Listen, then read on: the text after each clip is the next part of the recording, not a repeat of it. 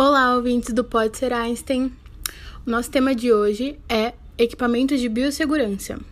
Meu grupo é composto por mim, pela Agatha, pela Aline, pelo Flávio e pela Mavi Figueiredo. Mas hoje só vai falar eu, a Agatha e a Mavi. Bom, então vamos começar. Em 1970, eles criaram o primeiro manual de prevenção e proteção da infecção, esse manual ele descrevia técnicas de isolamento e de proteção para pacientes com infecção e doenças transmissíveis. E assim ele foi sendo instalado nos hospitais de pouco a pouco. Em 1980, foram instituídas prevenções universais e obrigatórias, como, por exemplo, a utilização de barreiras durante a realização de qualquer procedimento que exponha o profissional ao risco de contato com sangue e secreções corpóreas. Desta forma, agora falarei um pouco sobre os equipamentos de proteção individual de biossegurança. As luvas. Elas são utilizadas para proteção das mãos e do pulso do profissional durante a realização de atividades que o expõem a agentes infectantes, principalmente para reduzir o contágio de infecções. Como, por exemplo, em situações que houver um contato direto com sangue, fluidos corporais, membranas mucosas, lesões de pele e qualquer outro material potencialmente infectado.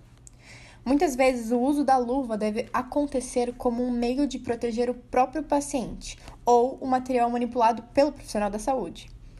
As luvas devem ser utilizadas devidamente, sendo trocadas após o contato entre um paciente e outro, ou em diversos procedimentos em um mesmo paciente, sem esquecer de descartá-las corretamente. O avental. Bom, eles sempre devem ser de manga longa, fechados no punho e proteger efetivamente o corpo e membros contra qualquer substância química, materiais biológicos ou algo que contamine. Utilizados sempre que houver risco de contato com secreção, excreção, sangue ou durante a limpeza de materiais contaminados, permitindo a execução de atividades com conforto e muita segurança. Não é adequado utilizar o jaleco em lugares públicos ou em horas de lazer, pois há um grande risco de seu avental de trabalho ser contaminado por alguma bactéria, fazendo com que contagie outra pessoa ou até mesmo um paciente, trazendo inúmeros malefícios para a saúde. A touca utilizada para prender os cabelos, principalmente os mais longos, para evitar acidentes ou contaminação por microorganismos. Evita a contaminação do ambiente de trabalho e ao realizar algum cuidado com um paciente. O tecido deve ser adequado para que haja a aereação dos cabelos e do couro cabeludo, ou seja, deve ser adequado para cada pessoa. Os óculos. Os óculos são protetores faciais para respingos de sangue, secreções ou excreções durante a realização de suas atividades ou mesmo manejo e transporte de materiais contaminados, sendo necessário também ser sempre usado ao manipular reagentes químicos em qualquer estado. Devem ser ajustáveis, permitindo segurança e conforto durante sua utilização. Devem ser limpos com água e sabão após cada uso, desinfetado com álcool a 70%. Os serviços de raio diagnóstico, eles compõem os aventais, as saias de proteção, os protetores abdominais para os pacientes, as luvas, anteparos, óculos, protetores de membros e de tireoide. O dosímetro, ele possui o objetivo de determinar a radiação que é recebida por um paciente em um período de tempo. Ela é exigida em vários lugares, como clínicas radiológicas, tanto odontológica como médica, as indústrias, laboratórios, etc. Ele deve ser monitorado, pois fora dos limites admissíveis pode acarretar danos biológicos. E a maneira mais utilizada para detectar a radiação é o dosímetro individual, que com suas pastilhas consegue identificar o nível de radiação recebida. Por isso, todos os trabalhadores do local, de acordo com a legislação, devem usar em, em todo o período de tempo durante a exposição do dosímetro, devido à sua grande importância. Agora eu vou falar do EPC, que são os equipamentos de proteção coletiva. Então, tem a autoclave, que é um equipamento que é utilizado para esterilização de equipamentos, que também usa muito do vapor úmido sob pressão para diminuição e destruição de todas as formas de microorganismos, por exemplo, as bactérias, os fungos e os vírus.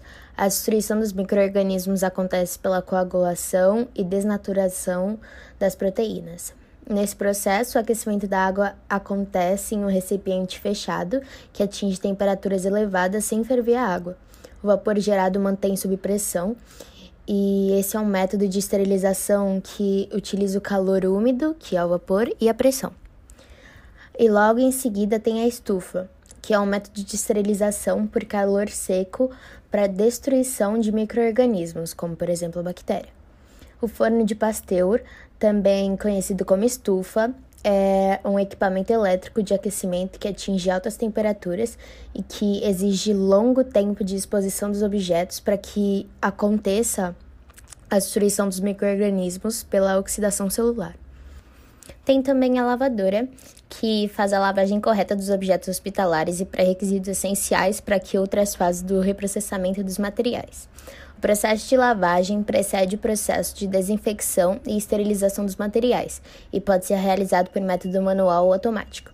O método automático é recomendável para eliminar grande parte dos microorganismos, que são de risco biológico e químico, e para proporcionar maior proteção e garantir a integridade dos funcionários que manipulam esses objetos.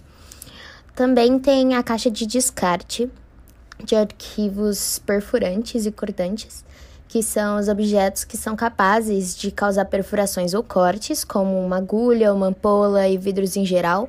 Devem ser acondicionados em caixa coletora rígida apropriada, que é conhecida como a descarpac, que deve ser utilizada até a sinalização pontilhada efetuada pelo fabricante. A sua localização deve ser fácil, uh, sendo mantida em locais seguros, próximo do local de descarte. Sempre manipular a caixa com as luvas e não utilizar o descarte de resíduos que não sejam por furo cortantes. Entre muitos outros equipamentos, é possível encontrar os recipientes de descarte de líquidos, o saco leitoso que deve servir para aqueles materiais infectantes que passarão pela autoclave e também a fita indicadora que o acompanha. Agora são as cabines de segurança. Um, tem a capela, ou cabine de fluxo laminar de ar, ou cabine de segurança biológica. Ela é caracterizada por priorizar a proteção do produto a ser manipulado, sendo utilizada em pequenas áreas de trabalho, independente das condições externas do ambiente. Ela cria um fluxo laminar de ar, caracterizado por massa de ar ultrafiltrada obtida pelo filtro, o qual possui uma eficiência de quase 100% nas partículas. Tem o chuveiro de emergência, que é um equipamento de proteção coletiva que tem função de eliminar ou minimizar os danos que são causados, que tem possível causa de acidente de produtos químicos, biológicos ou com fogo. Deve ser colocado em um local fácil acesso para que toda a equipe consiga usar. Deve ser um programa de manutenção e de limpeza constante para manter o perfeito funcionamento em caso de alguma emergência. Por último, tem o lava-olhos. É também um equipamento de proteção coletiva que é utilizado para a lavagem dos olhos em caso de respingo de produtos químicos ou biológicos. Bom, então esse foi nosso podcast sobre equipamentos de biossegurança. Nos siga para mais episódios e não perca que semana que vem a gente vai falar sobre CIPA. Então, muito obrigada, ouvinte. Vejo vocês na próxima semana.